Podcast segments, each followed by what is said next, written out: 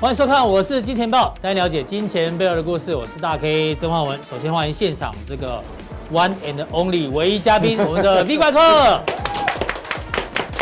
因为呢，这个大家敲碗很久的 One Man Show 终于要来了。因为很多人提问哦，对大家很多交易问题呢，V 哥呢常常时间不够，我们今天特别呢 麻烦 V 哥，商请 V 哥哦，把今天做成 One Man Show，因为刚好。今天的台股成交量已经比昨天萎缩，我相信明天一定会更萎缩，因为四天连假之四天连假要来了。对对对。所以呢，这个时候呢，V 哥哦，把一些重要的事情跟大家做个报告，在这四天假期呢，你可以好好的 review 一下，好不好？这个因为刚好今天也是收三月份的月线，对，第一季已经结束了，最难操作的第一季已经结束了，接下来第二季该怎么办呢？请锁定待会的节目哦。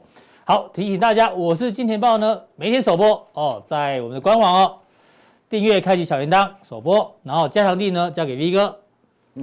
对，完美秀一定要这样。突然不知道怎么接，怎么样啊？我可以喝口水。嗯，完整服用两定效果好，有没有看到？这个这个这个好，跟思思一样，哎，不是思思不一样啊。这个这个是要两定一起服用哦。你如果只看一半的话，有时候会一知半解，反而不好。也可以啊，我们跟五洲制药理念差不多嘛。先讲求不伤身体，再讲求疗效。对对对对，我们跟投顾不一样，好不好？不是只给你四个号码，哦，好不好？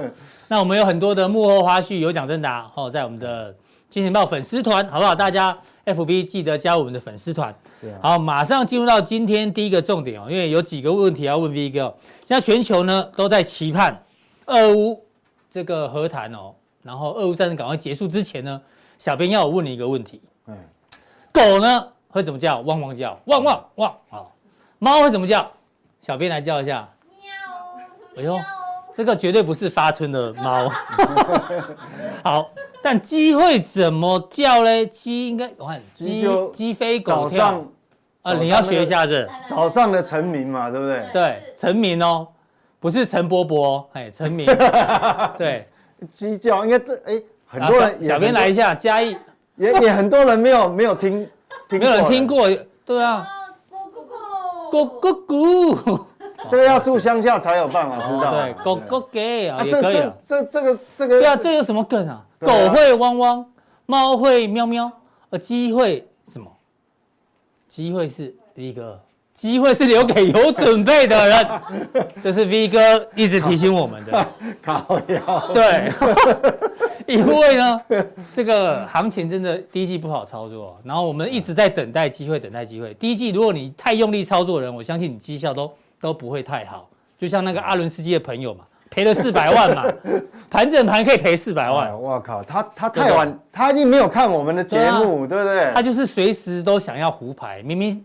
这个打麻将有打过啊，牌不好就不要硬要听牌，硬要胡牌嘛。大家可以讲到重点，对不对？我告诉你，如果观众哦，你有在打麻将的哈，嗯，我们其实我们是休闲的，是是是，越描越黑。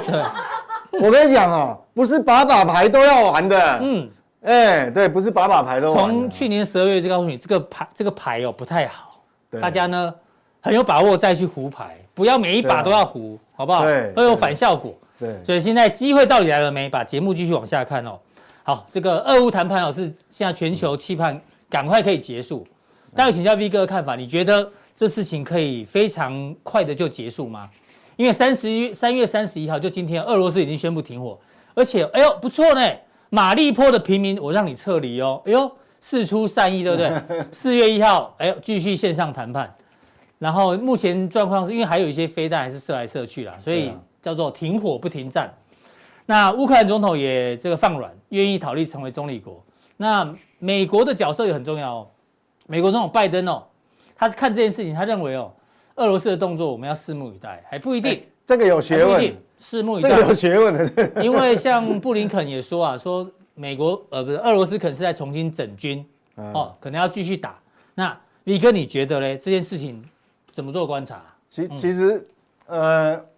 我是这样看哈，就是说先，我我觉得刚刚美国这句话是这很重要，哎，我们也拭目以待。嗯，哦，你不要太轻易相信这个停火，因为我等下后面哈，要举三个问题，嗯，来问大家，然后大家在心里面哈，嗯，哎，搞不一定每个人答案是一样的哦，哦，但是你可以好好思考，哦，大大概就会比较接近事实啦。哦，因为因为我们讲说，其实已经超过一个月了嘛。嗯，好，那那为什么这个很重要？因为这个哈，第一个，它跟原物料的波动是有关联的。对，跟股市的风险偏好也是有关联的。嗯，好所以这个是特别重要。好，好，就那我们来看哈，我要让大家看几个问题。好，第一个问题是这个吗？我们要知道说，它到底是协谈呃，这个所谓协商或是谈判，嗯，到底是谈真的，嗯，还是谈假的？对，好，先问，先我们先来想办法让自己，好，好，这三个问题大家想一下。第一个，对对对对，俄罗斯政治目的达到了。对，这个主题是这样嘛？俄俄罗斯的政治政治目的，我们要从这边开始谈，它的政治目的到底达到没？那我们知道哈。其实俄罗斯来讲，它真正的目的是什么？它真正的核心问题就是这个政治问题是要寻求乌克兰的中立化。嗯，但是中立化不是你嘴巴叫它中立化，它就会中立化。是，所以才会有军事行动嘛。嗯，那军事行动的话，就要达到这个中立化，就要有执行目标啊。对，好，这个乌克兰要去军事化。对，这第一阶段啊，第二阶段。嗯。那当然，俄罗斯现在号称说第一阶段它已经有达到一定的既定目标了。嗯，但其实这个也不是他说了算，我们要来客观了解啊。嗯哼。那接下来我们进入这三个问题。好。如果你要知道说，因为它会影响股市，也会影响原物料。嗯。好，那间接影响通膨，所以我们先来思考这三个问题。当你这三个问题想清楚了，很重要哦。嗯。好，你你放假的时间，你尽量去揣摩。嗯。你就会得到答案。俄罗斯的政治目的到底达到了没？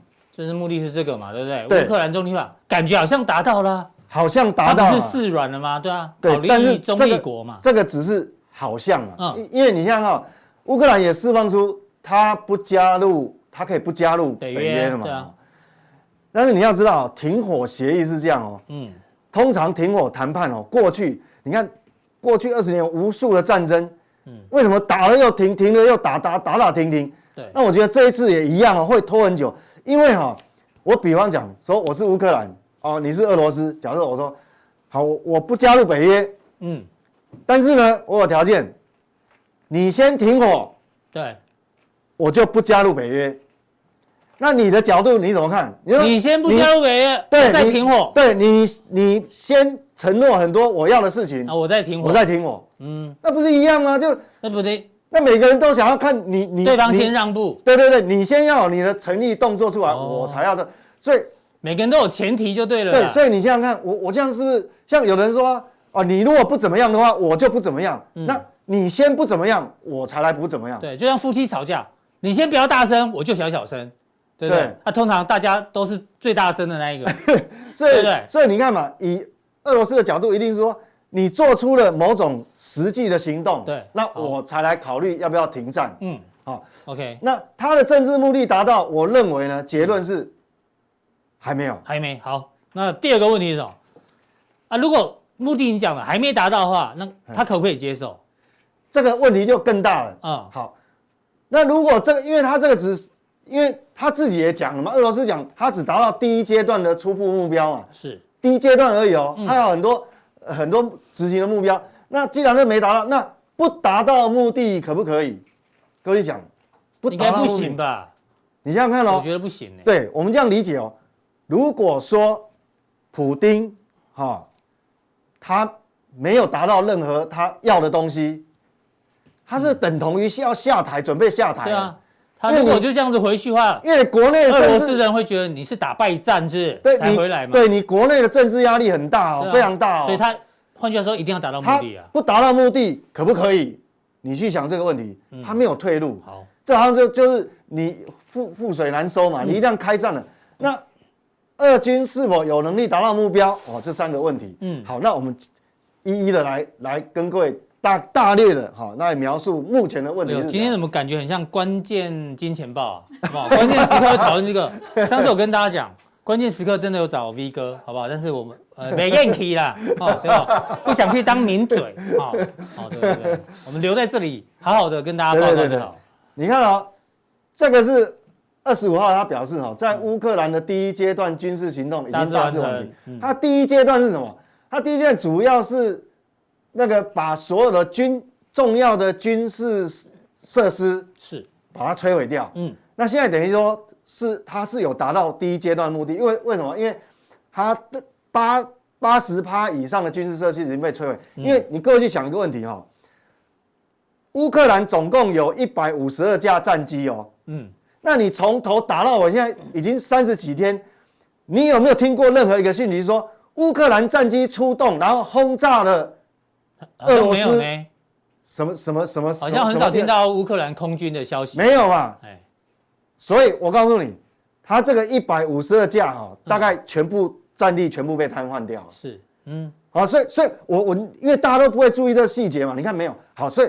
它事实上第一阶段是达到，还有重要，比如说像上前一阵子那个什么飞弹打到它重要的那个弹药库啊，嗯，好，所以它只是先把你的战斗力哦有生力量啊摧毁掉，对，那但是呢，它这个地方哈有没有完全控制？嗯，还没有，所以他们现在目标哈就是要放在这个全面要解放这里，因为这这乌东哦这这样有两个州哦，是，但是现在宣布独立的是红色的这个，嗯，好什么？卢甘斯克人民共和国、顿内兹克人民共和国。是，但是你看哦，这个地方有没有完全控制？其实是没有，还没有。好，所以所以目前为止，这个哦这个地区的首府啊，这个也还没有百分之百。好，所以说其实它真正的军事目标哦，只达到一半，没有完全，呃，没没有完全达到。那我们继续看哦，那你想想看哦，我们讲说他，我刚刚讲为什么普丁他不能退？嗯。因为如果你在谈判的时候哈，你想想看，他现在如果软掉了，嗯，我说变软男的话，对，普丁变软男，那你想想看，那就刚刚好，所所有的欧洲的压力，还有美国、北约的压力，全部会排山倒海，一定一定就来了。对，啊，一那然后呢，他就。腹背受敌，因为他国内也有政治压力，压力，所以他这个覆水难收了。啊，这个地图是乌克兰的一个对对对，那你看，目前为止其实他比较有机会的是把这边顿巴斯这一块，整个整个把它哦百分之百掌握，现在还没有达到百分之百啊。这一块是整个亲欧派啊，这边这一块也是亲俄派。那你想想看哦，如果他这边都没办法搞定，怎么搞定这里哈？这就不可能了嘛？对啊，那这里就更这也更不可能。对，这个就就这个就不会倒，因为这种都是会摇摆的嘛。嗯，所以他现在有国内政治的压力。对，那他对外他必须要到他要的。嗯哼，回去才有交代了。对，回去才有。所以我认为哈，这个和谈的路还很久，就是会打了又停，打打停停。听到这里我已经那个鸡皮疙瘩掉满地。如果打很久的话，这个通膨会拖很久，供应链问题也会拖很久。对对对对，那我们把刚才前面的那个图哦，如果你再嗯放大一点来看，我们来看下一张，看下一张。对不起，嘿，你看哦，顿巴斯地区，我们刚讲嘛，这有两个州嘛，对，但是现在独立的是这边嘛，实际上这边都还没有搞定哦，嗯，好，这边还有搞，那这个那等于说，你何况说其他地方基辅，对，还很远，对，所以你这个如果搞不定的话，变成西西方西方的那个。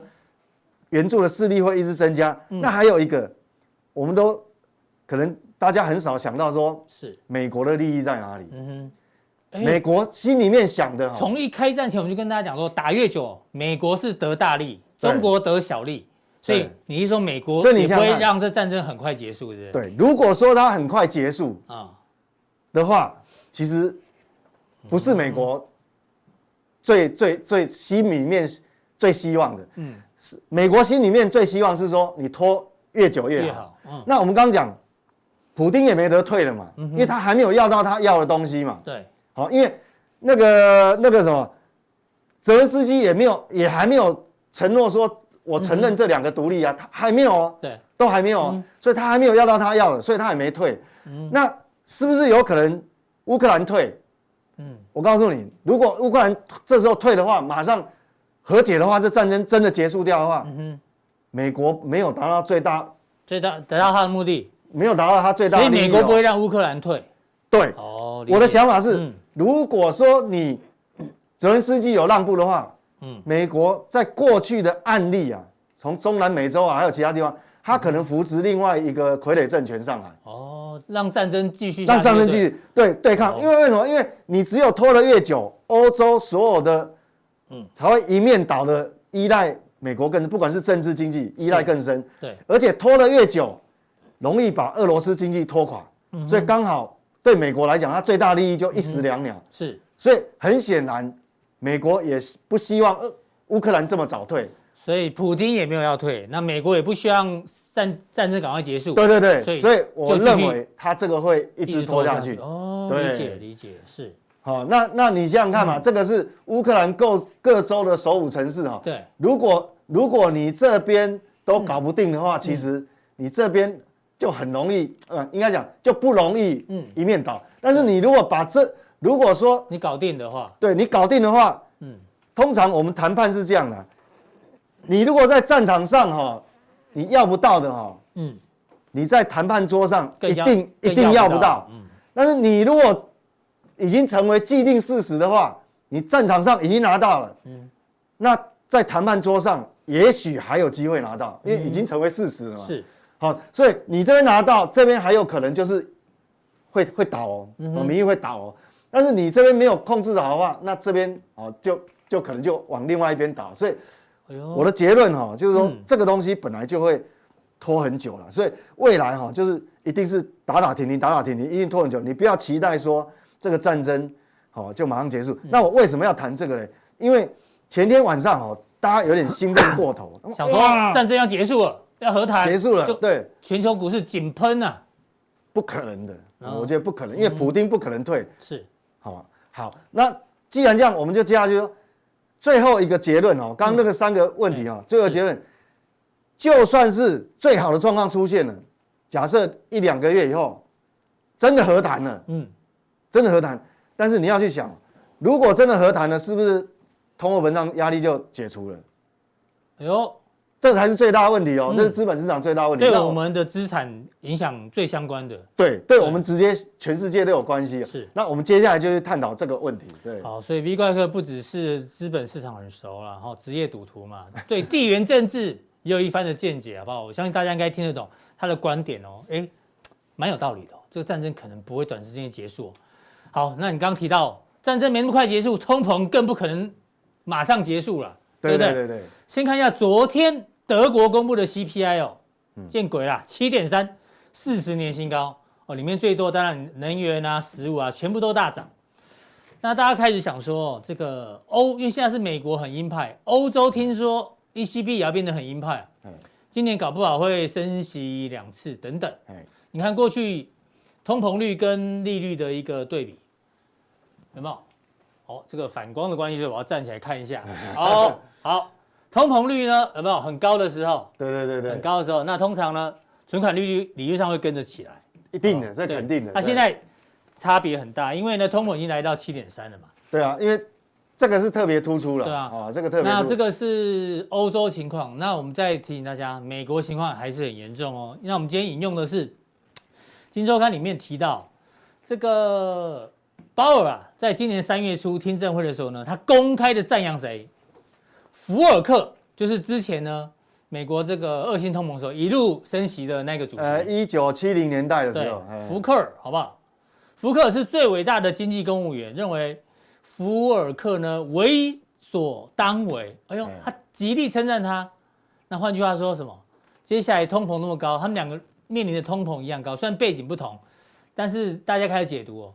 鲍尔内心的福尔克魂已经被唤醒，换句话说，他可能也要一路一路一路的往上升。我们不，我我们不，我们不能忽略它哦。嗯，这就像灰犀牛。嗯，哦，灰犀牛意思就是说，大家明明都知道有通膨的压力，对，但是有时候又把它，有时候把这个问题没有看到它，看得太小。嗯，哦，我想这个才是危机啦。好，所以所以这个这个其实他讲的是没有错。嗯哼，哦我认为是没有错。那我们来看哈，那。最近这个公债哈，公债下跌的幅度啊，坦白讲，已经近乎于所谓的用两个字来形容，几乎是用崩跌的方式了哈。嗯。那主要当然，这个是公债殖利率，实际上这个就你如果把它倒影啊，是公债的价格就是这个倒影啊。对。你看它走势涨得有多陡峭，公债的价格就是跌得越凶。对，公债价格跌的就是跟这个一样陡哈，这个是刚好是一个倒影。那你看哦，我们讲说十年期公债殖利率哈，到今天早上哦，这个一今天早上来讲是已经二点三四，两年期公债已经飞到接近了，红色的有没有飞飞那么高二点二九？那这个两那各位会很奇怪，就是说这个红色的两年期公债，它反映货币政策嘛？对，它一路一路起来，哇啊，为什么十年期公债推不起来？哎，这这个是重点哦。为什么？因为十年期公债它它也会反映未来长线的一个经济。嗯，好，所以所以所以这个代表你这个推升也。到这边推不上去，代表哦，其实未来的经济其实会有一些问号的。嗯哼，那我们继续看下去，为什么？什么原因导致哈？嗯，导致这个利率这样攀升？你看哈，这我们才几天，我我们每一次都来用这个图啊，但几天没看，几天没看变变化那么大。你看上次来讲说，十码是第一名，对不对？呃，没有，十码那时候是第二名，但是几率没有那么高。哦，是。哦，那几率没有那么高，但是你看哦。这个是蓝色的这条线哦，是升息九码，现在是第一名。对，升息九码哦，嗯，那么陡峭。然后呢，升息八码的是什么？八码是八码是这个，紫色的，已经已经掉到这个地方了。嗯，好，已经掉，好，已已已经在这个地方，等于说距离越拉越开。是，所以你看哦，现在不是升九码是第一名，十码是第二名，而且这这两个是很接近。好，那。所以这个是什么概念？我我上次已经讲过了，就是说，当你的美国债务哈总债务有三十三十兆的时候，嗯，你这样升的话，好，那美国会面临非常大、非常严重的这个这个财政利息支出哦。是，所以主要这个还是要尊重它。为什么？这个是华尔街的债券利率期货交易出来结果。是，那我它就是一个事实。嗯哼，就即便我不愿意看到，但是我还是要尊重它。是。哦所以不止 FED 变鹰了，EC 那个欧洲央行也变得比较鹰派的。对，全部全部都是鹰。那所以这个全球资金的紧缩，大家还是要特别留意。所以你想想看啊，嗯，我们刚刚讲最好的状况就是俄乌和谈快点来，但是即便它真的和谈了，有用吗？哦，这个还是没办法解决。那这个会导致股票市场会怎样？我们就看下一张图嘛。嗯，当你的这个黄色柱状体是什么？黄色柱状体是。S&P 五百的股利殖利率减掉两年期公债，是那两年期公债殖利率这样子飙升，那这个现在已经变成负的哦。嗯，那你如果说让这个时间拖得越久，它负的越大的时候，会造成一个你股市的诱因就会降低。这个上次哈，上礼上次上上礼拜我们有提了，那因为我们可能有新的观众不了解，嗯，哦，让他那时候你举的是二零一八年这一段时间，对，上礼拜。再去看一遍哦。对，上礼拜有举这个例子啊，到底二零一八年发生什么事？当然那一年也有中美贸易战啊，那一年是非常精彩啊。那我们如果再继续追下去的时候呢？嗯，哦，好，这个这个代表什么？这个这个代表就反映在股市。当我如果越接近五月份的时候，嗯，五月上旬就要开 FED 会议。对，那现在大概已经。如果按照前面那个要升息九码的话，哈，嗯，大概不用什么悬念了。是，往后每一次会议的大概，嗯，你如果是升息一码的话，大概你捡到了。嗯哼，正常码是正常啊，两码是正常啊，你就这样想。那这个股市的干扰就还没有结束。对，哦，股市的干扰就还没有结束。反正债券的殖利率已经比股票殖利率高了，好不好？对，大家要留意这个问题已经正在发生。对，小心二零一八年就变成是灰犀牛，对，这被灰犀牛哦，这再提醒大家一次，因为因为太重要了，好不好？都再复习一次。好，那你刚刚讲到这个通膨，通膨跟这个食品价格有关系啦。对，没有错，没有错。大家记得之前吗？联合国农粮组织已经预测哦，今年的粮食价格呢可能会再涨八趴到二十趴。哎，观众朋友，这是一九九九年以来全球的食品价格，现在在这里啊，他还说不够高，还要再高，在这里，在这里。要一路往上涨，观众朋友，这是刚性需求，好不好？没有错，你一定要吃饭，好不好？那像从这个新闻可以看得出来哦，白宫的经济学家说，现在呢，美国农民哦，种植要种植更多的这个植物，因为怕缺粮嘛。对啊。但问题来了，你种植成本不断飞飞涨，后面会涨，因为对啊，肥料的价格啦，还有其他能源价格一直往往往上涨。就跟台湾的蛋价也要涨一样，因为很多的什么饲料价格都往上涨一样。啊，从这个新闻可以看得出来啊，如果要美国增加播种面积，代表有粮荒。但是我增加播种，我要用更多的肥料，我要用更更多的能源。而且现在有个问题，就是成本会越来越高。你就算你增加播种面积，嗯，你的粮食产出一定会增加同等幅度吗？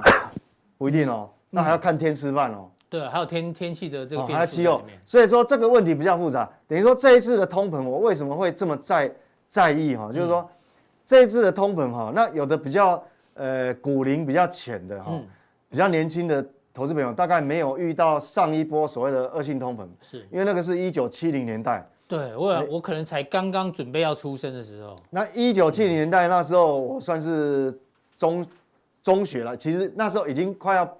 已经准备要毕业，呃，应该已经毕业，那时候在当兵的了。哦，是，那时候通膨压力是非常大的。嗯，好，那那我的认为是说，这一次的通膨大概哈，我的想法是比上一次的更复杂。嗯，等于是我有生以来遇到第二次，因为这一次通膨是所有的东西叠加在一起嘛，又战争嘛，没有错，没有错，又能源嘛。以前的通膨还比较单纯一点。对，那到底有什么不一样呢？我跟各位用比较简单的方式描述哦，让你了解。好，就二零二二年的通膨跟往年有哪边不一样？嗯，一九七零年代两次石油危机，我们知道嘛。就你的油油的问题。对，各位很容易，你去 Google 用问 Google Google 大神，然后一 Google 马上出来，到底是是怎么样？那这个其实主要也是一些冲突战争引起，但是那时候只是原油的问题哦。好，那引发当时美国经济成长减弱。对，陷入所谓的停滞性通膨，嗯哼，滞胀。好、哦，那等于说，但是比较好的是说，当时的这个通膨主要是原油价格上涨，比较单纯嘛，哈、嗯，纯粹能源成本推动。嗯，但是这一次的有什么不一样呢？很多，这是从供应链重组开始。你不要以为说这个通膨是今年才发生，其实在新冠病毒嗯还没有出现以前。就已经默默在酝酿，是因为很多都涨价嘛。对，其实从这一一八年的中美贸易战开始，就种下这个因了啦。供应链重组就变成说，你开始所谓的逆全球化，就因为地缘政治的安全的问题被凸显了。嗯，因为有些东西明明明明这个应该在台湾生产比较划得来，明明半导体在台湾做就好了，现在全世界都要做半导体。对，你要要求到美国生产，在美国做。成本又高，要到日本做又不好，为什么这样子呢？要到日本生产。对啊，现在德国也要，德国也要生产。对啊，所以那因为供应链的重组，造成成本就推推升了嘛。嗯。那疫情，那后来又来个新冠病毒哦，你又无限量 QE，是。那但所有的嗯原物料就被推上去了嘛。啊，疫情的缺工缺料。那疫情缺晶片开始缓解以后，嗯，又缺料、缺晶片、缺船、塞港。是。好，那。还有报复性的，突然的报复性需求，需求嘛，因为你疫情刚解封嘛，对，那这个成本就全面上来，所以它已经不是纯粹能源，当然原油是重中之重了，是压垮 压垮骆驼最后一根稻草，就俄乌战争嘛，嗯，又原油价格上涨，啊，现在又传导到粮食，所以这个已经，所以变成说，因为你不是纯粹由能源来推动，那当你这个一旦好，这个解决了。其他没有解决，好，主要是问题是出在这个地方。对，那我们看哦，这个化肥的价格，哇靠！那我讲，我们刚刚讲到那个农粮哈，对，那农粮问题，各位知道哈，但化肥这个是化呃北美的化呃肥料指数了，嗯，那肥料很多种种啊，有氮肥、有钾肥，还有很多啊生技肥料都有。是，我举个例啦，比如说我们常我我们日常也常用到那个氮肥，有没有？嗯，氮肥各位知道是用什么做的吗？它它原尿吗？呃，它可以用，应该讲尿尿素是没有错，但是尿素有尿素不是真的用动物的尿尿素啊，嗯，它是用工业工业用尿素。氮肥，哎，我知道，所以它是用天然气啊，天然气哦，它是用原料是天然气，所以你看为什么我们讲最近股价很强势那个台肥，嗯，台肥为什么可以获利暴增？就是它跟沙乌地阿拉伯。当初有合资一个所谓的肥料厂，嗯，好，那肥料厂的话，它的当地的原料便宜嘛，天然气嘛，是。那你现在天然天然气暴涨之后，嗯，所有的肥料全部价格就拉起来，那加上这个俄乌冲突，俄罗斯哈，我跟各位讲哦，俄罗斯二零二一年的出口化肥数量是占全球五分之一啊，对啊，那当然飙上去了。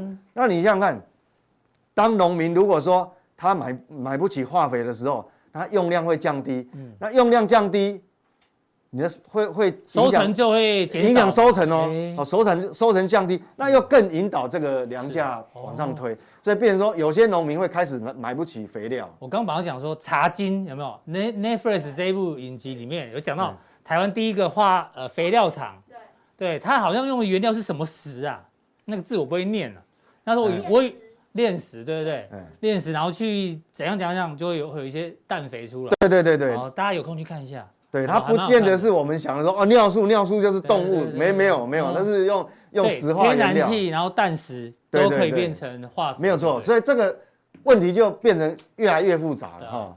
因为这个有刚性需求嘛，啊，你不可能说米米涨价了，难道你就不吃饭吗？所以不太可能。好，好，那我们回过头来就讲基本面的问题。对啊，通膨下不来，然后。所以我的结论哈，我这样讲说，第一个，我们当然希望俄乌冲突是能够结束，但是很显然哦，我们刚刚讲这个应该没有这么容易啊，没有那么容易。那即便结束了，我想最好这种，即便结束呢，这个都还没有办法马上解决。嗯，好，为什么？我刚刚讲，因为它不是只有能源的问题。对，好，所以变成这个 CPI CPI 七点九对五点一啊，你看了，查一下。蓝色的是 CPI 物价。啊，年增率，这年增率是最高的都还没有过，高峰还没有过，下个月可能更高。那这个剪刀差就会越来越大。是，好，这个黄色的柱状体剪刀越来越大。那越来越大，这个会影响什么？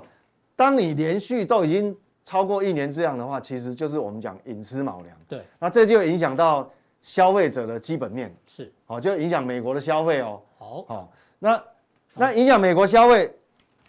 你购买力本来就降低了，然后你的个人可支配所得还没有增加，嗯哼，当然很重要的。我们在录这个节目的时候，哈，今天晚上还有新的数据要公布，是啊，当然希望它能够改善，但是我也没有抱太大希望，因为刚前一张图已经告诉我们是不容易，嗯哼，好，所以你可支配所得没有增加，但是物价一直往上，那代表什么？其实你的消费能力就会影响。那我们继续追下去，哈。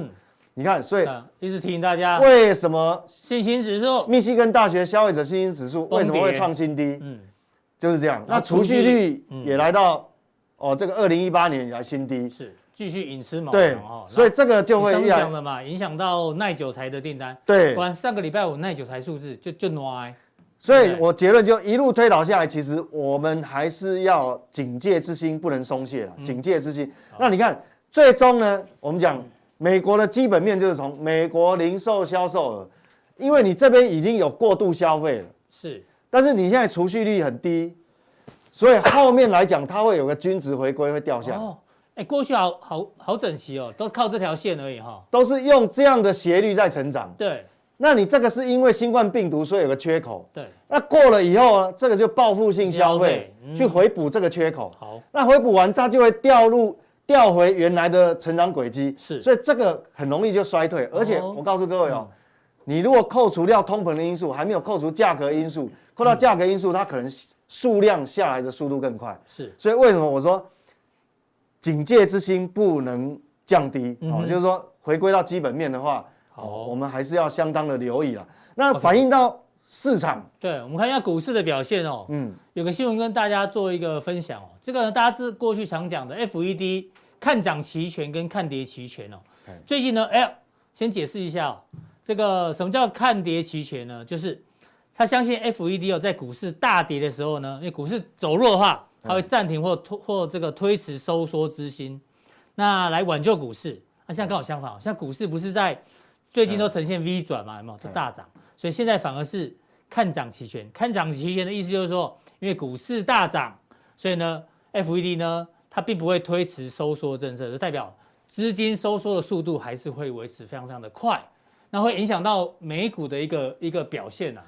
对，嗯、那我们如果，所以我刚刚从基本面的角度哈，大概我的看法是这样，我分享我的看法，嗯，我预我可以预告预知，所以我之前为什么讲说这个高点很难突破，是因为你一定要有基本面的力量嘛，嗯，股价只有两个力量在推动，一个是。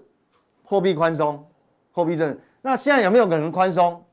不可能嘛，嗯，才要缩表哎，五月不只是升息，还要缩表。是，那第二个，那要么就靠基本面。那我刚刚讲说，当你的购买力一直在降低的时候，你的消费基本面怎么能够正面的往往上推动，再再让你创新高？这个坦白讲，嗯、我都没有办法说服我自己，所以我没办法告诉你这个结论。好，好，所以这个是很难突破的。嗯哼，那这是道琼，那道琼成分还没有办法反应很全面。是，我们再看科技股。嗯。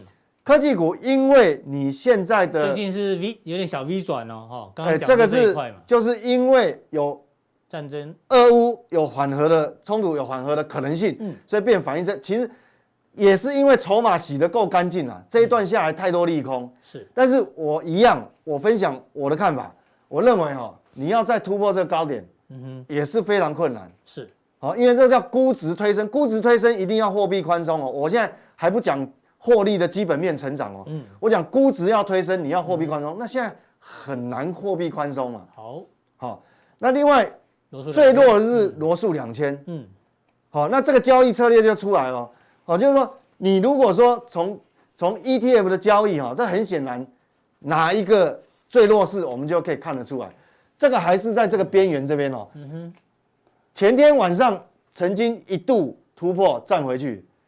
但是才维持不到一天，前天晚上上去，昨天晚上就掉回来，哦，所以说这个东西就代表中小企业其实它是很难去对抗这个通货膨胀压力的。好，看完这几个 K 线哦，大家还是要特别小心。我我好像这两天看到有一个人留言了，他说美国上一波这个大跌有没有？他去年这段大，去年底到年初这段大跌哦，已经 price in 今年的升息的情况，他看得很乐观，他说做多就对了。可是很明显，V 哥的看法不一样哦，对不对？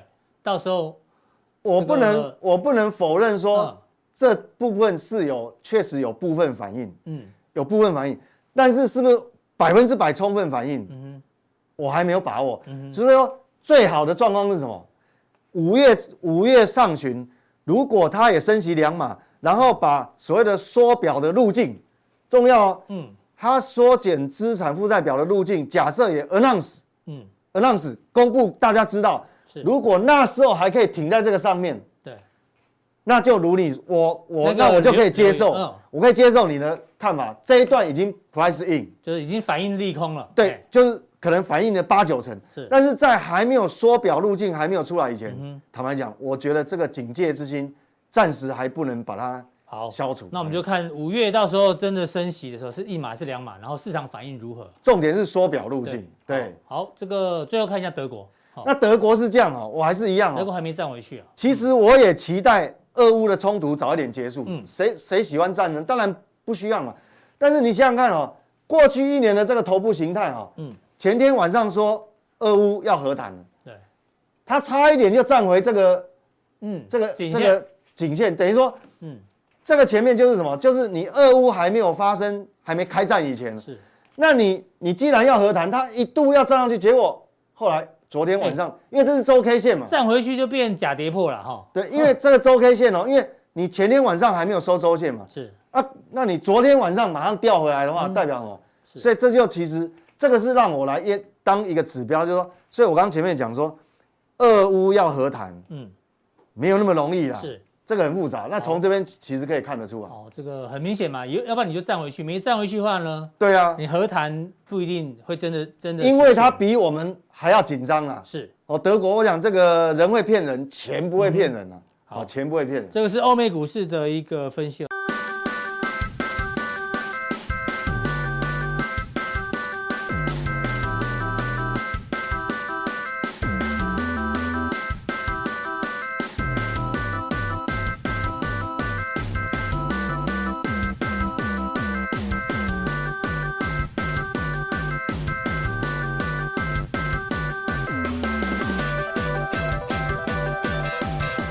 台股哎，今天的《今日日报》《工商时报》，因为昨天台股不是大涨嘛？对对对，热钱回头，股汇双涨，外资认错，确实啊，外资昨天是买超的嘛？对，我昨天外资呃，应该说外资买超多少？两百二十亿，很久没看到这样，很久没有看到这样了。但是我们一直提醒大家，这个图大家记得哦，之前哦，这个蓝色线呢是加权指数嘛？哎，之前从这边一八六一九，好不好？历史高点的时候呢一路往下跌，有跌。八大关股好不好？是买是买，可是你发觉只要一弹哦，它其实会卖，弹它开始卖，弹起来就开始卖。昨天大弹哦，赶快卖，因因为它要收回资金嘛，对，应该收回收回资金以后才可以护盘嘛，对啊，所以那现在变成两股力道啊。你如果就算假设真的外资买，可是呢，之前买很多的八大关股，其实它是在调节的。所以接下来的行情呢，我们看一下这个加权指数，帮大家紧张观察一下，还是僵僵在这里啊？对啊，还是僵在这个地方嘛。嗯、那我的看法就是说，其实哈，你如果真的要往上推的话哈，嗯、有两大条件呐。是，第一个，很显然就是国际股市环境要好。嗯，就美股，我不期待美股要大涨，但是美股你不能跌，是不能跌。那第二个就是说，你要看台币汇率，嗯哼，台台币汇率有没有办法说，你由贬转升呢？对，好，那由边转升的话，基本上以短线来讲不容易嘛。为什么？美国还要后面还要缩表升息嘛？这是台币的走势，好，这个还是贬值趋势嘛？对，往上是贬值哦，还是贬值趋势嘛？嗯，那你很难，暂时我看我还看不到这个扭转的。因素对啊存在嘛？如果以技术面看，看台币的短均都是上扬的啊，对对不对？所以那如果是不能说它是空头，如果是呈现这个样子的话，我刚刚讲，除了国际环境要好以外，第一个外资要回头，对，那你这个样子看起来不太像外资会用力回头的样子啊。是，好，所以所以我们刚刚讲哈，说外资哈只买超一天两百多亿，还不够了，就这个嘛，昨天对还不够了。你看你前前面连续卖那么多了，嗯。才一天而已，这能起很这个起这一天作用，这起不了很大，只有当天一天的作用，大概作用就一天半了啊，所以我觉得说这边还是要这个要停看停。那另外哈，嗯，基本面是还好，哦，虽然筹码跟这个技术面还没有瞄了，但是至少哦基本面，诶还有一定温度，这代表什么意义呢？就是说，虽然我没有期待说你从这个地方会往上大涨，对，但是。个股有表现的空间哦，对，所以没有大涨不代表会会会大涨，没有不一定，好不好？因为有我我想从大家搞清楚哦，不会大涨，不不是说它开始要往下崩了，也不会，不是不是哦，因为基本面的温度还在。对，因为从从元旦以来哈，我我我的看法都比较保守。那整个第一季今天最后一天哦，三个月过去了，我还是那么保守，等于说整整三个月的保守。让人家误解，以为我就是空头总司令了，是，我很悲观，其实不是哦。嗯，你看哦，我们我们举的那个范例啊，嗯，我都是做多啊。你看，而且那时候你看三月十号在什么地方？在这个地方哦。嗯，三月十七号在什么地方？在这个地方哦。是，你看那时候连续讲了两次，说我的口袋名单，我的范例，而且不是一麻袋，嗯，其实就这么一小撮。是，为什么在这个地方讲？我认为有机可图嘛，嗯哼，有利可图。对，那你，那是你现在回过头来看，我们指数哈，空间没有很大，对，但是个股空间很大哦。哎，是。好，如如果如果你有看加强錠的话，你就知道我们有哪一些范例。对，你就知道我在讲什么了。对，好，一样，你你不是说哦，我认为我从这边一元旦过后，我对指数看法很保守。好，一路看保守，保守之下，我们的个股是精挑细选。对啊，那你看，确实我们也没有看错啊。对啊，就一路往下啊。对，震荡往下，所以并没有看错啊。那这个就是一个趋势，但是个股个股不一样哈，有的还是还是有机会的。好，这个非常谢谢 V 外客今天的这个 One Man Show，准备了非常多的资料给大家，在这四天年假，未来的四天年假，再好好的复习一下。那待会当然不免俗的，很多人问题哦，还是要持续的做发问。其实我觉得这个问题哈，越多代表你们问题会很多，代表你吸收很多，而且不止吸收很多，你是有付诸执行。嗯，因为你没有执行，你没有办法发现问题，所以我觉得这个是好现象。